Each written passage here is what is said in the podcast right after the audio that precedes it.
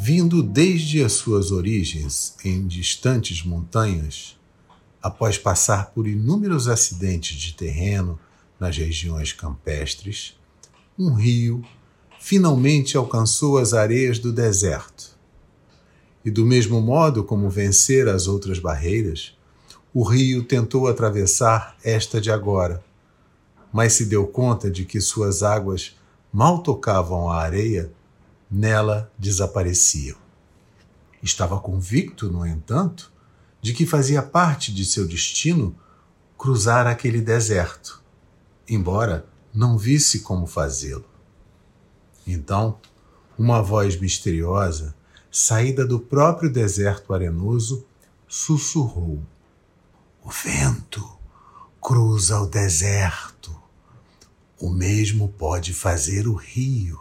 O rio objetou estar se arremessando contra as areias, sendo assim absorvido, enquanto o vento podia voar, conseguindo dessa maneira atravessar o deserto. Arrojando-se com violência, como vem fazendo, não conseguirá cruzá-lo. Assim, desaparecerá ou se transformará num pântano deve permitir que o vento o conduza a seu destino. Mas como isso pode acontecer? Consentindo em ser absorvido pelo vento. Tal sugestão não era aceitável para o rio. Afinal de contas, ele nunca fora absorvido até então. Não desejava perder a sua individualidade. Uma vez a tendo perdido, como se poderá saber se a recuperaria mais tarde? O vento desempenha essa função, disseram as areias. Eleva a água, a conduz sobre o deserto e depois a deixa cair, caindo em forma de chuva a água novamente se converte num rio. Como posso saber que isto é verdade? Pois assim é. E se não acredita, não se tornará outra coisa senão um pântano. E ainda isto levaria muitos e muitos anos. E um pântano não é certamente a mesma coisa que um rio. Mas não posso continuar sendo o mesmo rio que sou agora?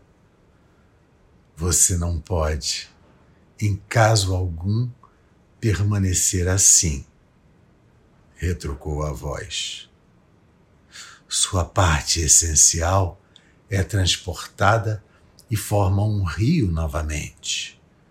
Você é chamado assim ainda hoje por não saber qual a sua parte essencial. Ao ouvir tais palavras, certos ecos começaram a ressoar nos pensamentos mais profundos do rio. Recordou vagamente um estágio em que ele, ou uma parte dele, não sabia qual, fora transportada nos braços do vento.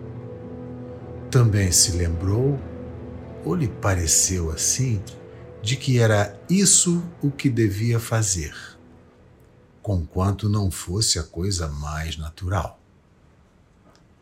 E o rio elevou então seus vapores nos acolhedores braços do vento, que suave e facilmente o conduziu para o alto e para bem longe, deixando-o cair suavemente, tão logo tinham alcançado o topo de uma montanha milhas e milhas mais distantes.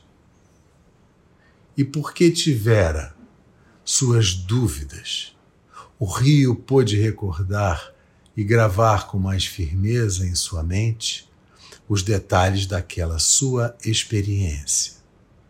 E ponderou: sim, Agora conheço a minha verdadeira identidade.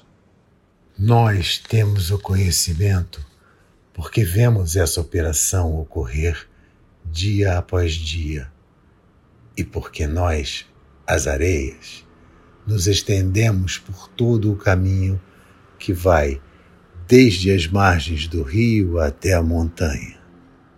E é por isso que se diz que o caminho pelo qual o rio da vida tem de seguir em sua travessia está escrito nas areias. Do livro O Buscador da Verdade, de Idris Shah.